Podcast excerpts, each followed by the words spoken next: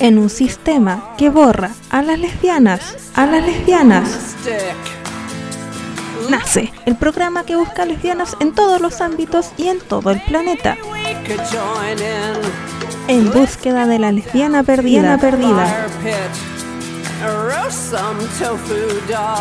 Aventúrate junto a Victoria Rubio a buscar lesbianas perdidas en la historia.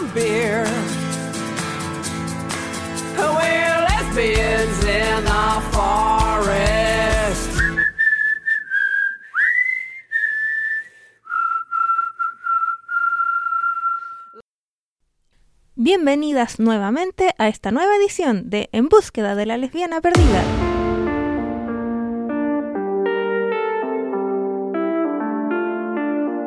Soy Lesbi Lice, que les guiará en la aventura de hoy y en el descubrimiento de lesbianas.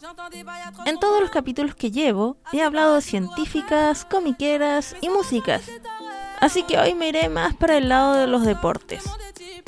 Hoy les vengo a contar sobre Billie Jean King. Dentro de lo que es el deporte, creo que la disciplina con más lesbianas visibles es el tenis, sin desmerecer al fútbol, obviamente.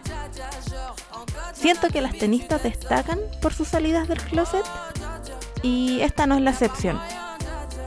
Billie Jean King nació en Long Beach, California, el 22 de noviembre de 1943 y fue una jugadora de tenis estadounidense. Se le considera una de las jugadoras más grandes del tenis y una de las mejores deportistas de toda la historia. Y ahora les voy a decir el porqué. En los 70, años en que decir la palabra lesbiana era pecado, y donde Billy estaba casada con un hombre y con una carrera en el mundo del tenis hecha, habiendo ganado títulos de Grand Slam, Wimbledon, US Open y todo campeonato que se le cruzara. Billie Jean King es recordada por uno de los duelos más míticos de la historia. En 1973, se enfrentó al número uno del mundo en el circuito masculino, que se, llama se llamaba Bobby Wright, en lo que fue catalogada como la guerra de los sexos, partido en el que King se impuso por un tanteo de 6-4, 6-3 y 6-3, siendo este acontecimiento visto por más de 50 millones de espectadores en el mundo. Bobby Wright era campeón masculino número uno del mundo por los años 41, 46 y 47 respectivamente. Él fue quien la retó para demostrar la superioridad del hombre sobre la mujer. La victoria de King supuso un golpe sobre la mesa en la reclamación de la igualdad deportiva entre hombres y mujeres, donde King ha comentado varias veces que si no ganaba, nos retrasaría 50 años, arruinaría el circuito femenino y afectaría el autoestima de todas las mujeres. Este partido reventó la absurda creencia del momento de que el tenis femenino era un juego de niñas que no merecía estar bien pagado. Billie Jean era una luchadora incansable, y es una luchadora incansable, por la visibilidad e igualdad deportiva entre hombres y mujeres en el deporte como número uno, cobraba menos que cualquier jugador de tenis profesional masculino de la época. Y eso fue lo que lo llevó a boicotear el Grand Slam de Wimbledon y aceptar este reto contra Bobby Wright. Reto que, como comenté, acabó en la victoria y supuso la resignificación definitiva del tenis femenino y que le llevó a conseguir su objetivo, que hombres y mujeres cobraran lo mismo en Wimbledon. Como les comenté, Bill estaba casada con un hombre. Comprensible en una época en que ser lesbiana era simplemente inaceptable para una estrella internacional como ella, y para cualquiera en verdad. En 1981 se hizo pública su condición sexual. Fue la primera mujer deportista famosa en salir del closet. ¿Por qué? Porque se había enamorado.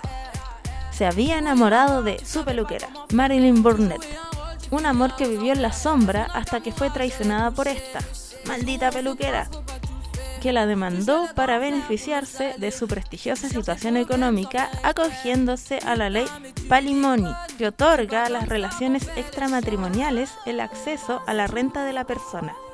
La prensa se hizo eco y fue acusada de lesbianismo Un nuevo caso de homosexualismo, decía en la prensa.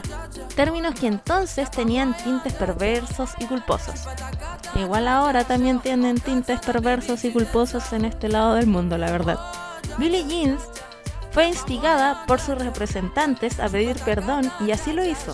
Pidió perdón por esa parte de su vida, esperando la comprensión de sus admiradores. Tenía una familia lesbofóbica, el mundo era lesbofóbico, y todavía lo es, y ella misma decía era lesbofóbica.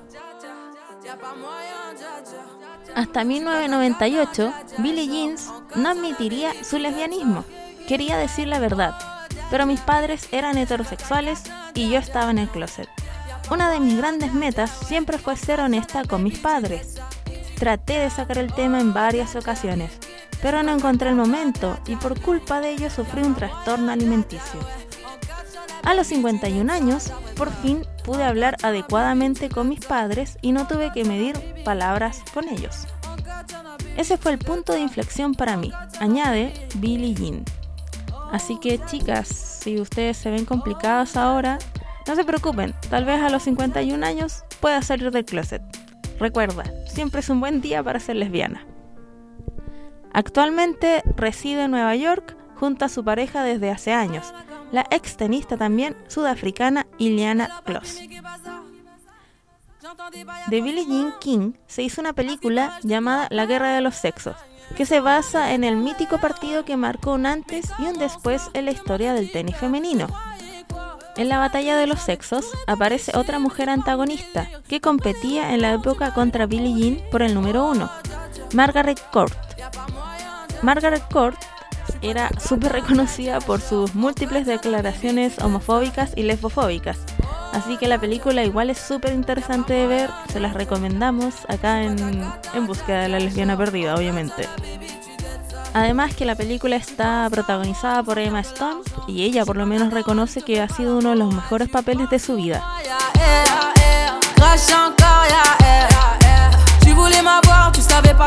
Conoce lesbianas que estén presentes en el arte, música, ciencia, cómics, literatura, cine u otra forma de creación o acción y sientes que es necesaria de conocer en este mundo?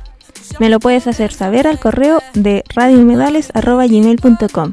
La idea es promocionar a la mayor cantidad de lesbianas.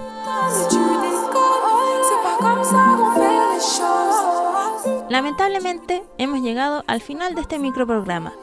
Les agradezco a quienes me han escuchado. Me despido y las dejo con una canción de un grupo bastante antiguo ya. Uy, qué recuerdos, por Dios qué recuerdos.